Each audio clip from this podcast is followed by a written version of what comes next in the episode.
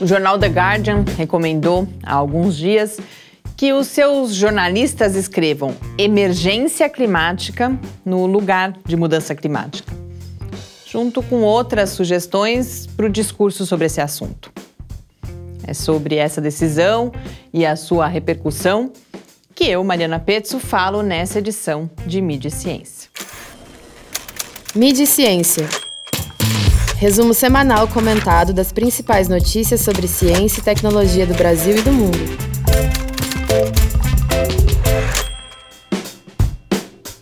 O que há em um nome? O que chamamos de rosa, com outro nome, teria igual perfume. A célebre citação de Julieta, angustiada com um Montecchio no nome de Romeu, alerta para tudo que existe além da superfície das palavras. Já que, como a gente sabe, essa história não tem um final exatamente feliz.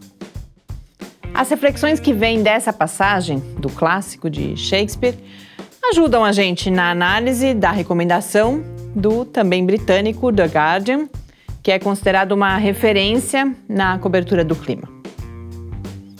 É comum que a qualidade do jornalismo seja avaliada com base em critérios ditos de objetividade ou de neutralidade.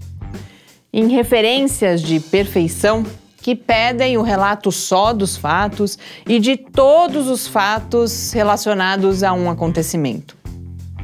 Como se fosse possível fazer esse retrato fiel da realidade.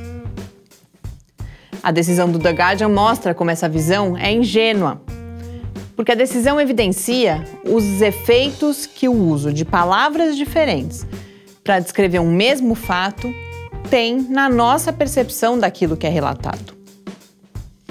Um outro debate que é necessário é sobre a falácia da imparcialidade que supostamente poderia ser alcançada pela garantia de espaço para o outro lado. Nesse caso, para os céticos, ou como prefere o The Guardian, para os negacionistas das mudanças climáticas. O Columbia Journalism Review, que é uma das principais publicações mundiais de crítica de mídia, aponta que uma das principais falhas na cobertura das mudanças climáticas é tratar uma matéria de ciência como se fosse uma história de política. Uma desavença entre dois pontos de vista igualmente válidos. Não é. A decisão do The Guardian não foi recebida sem controvérsia. Dentre essas controvérsias, a afirmação de que os novos termos são muito carregados de juízo de valor e por isso menos científicos.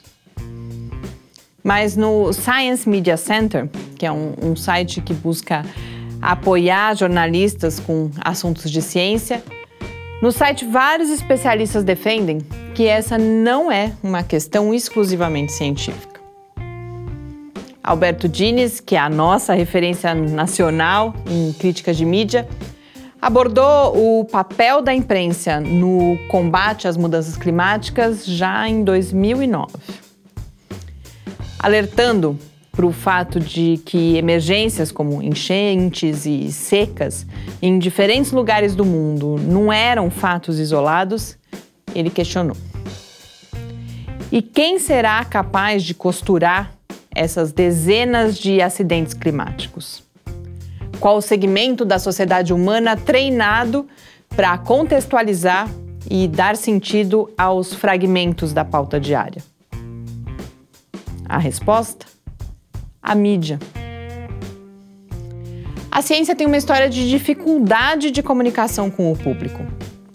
O que a gente tem visto é, no máximo, a convicção de que a comunicação é importante e algumas tentativas, ainda esporádicas, isoladas, de praticar essa comunicação.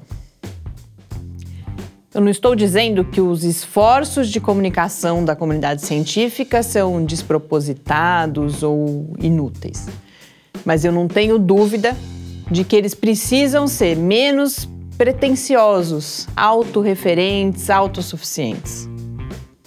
Gostando ou não, os meios de comunicação têm um forte impacto na forma como a gente vê o mundo e conferem sentidos a fatos, inclusive os científicos.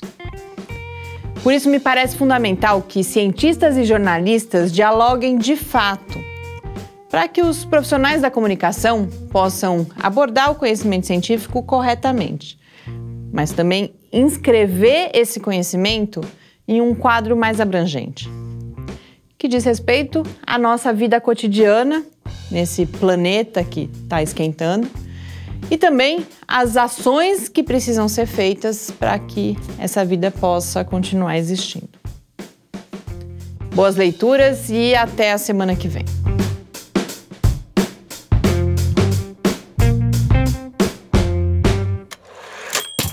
Mídia Ciência, uma realização do Laboratório Aberto de Interatividade Lábio Fiscar.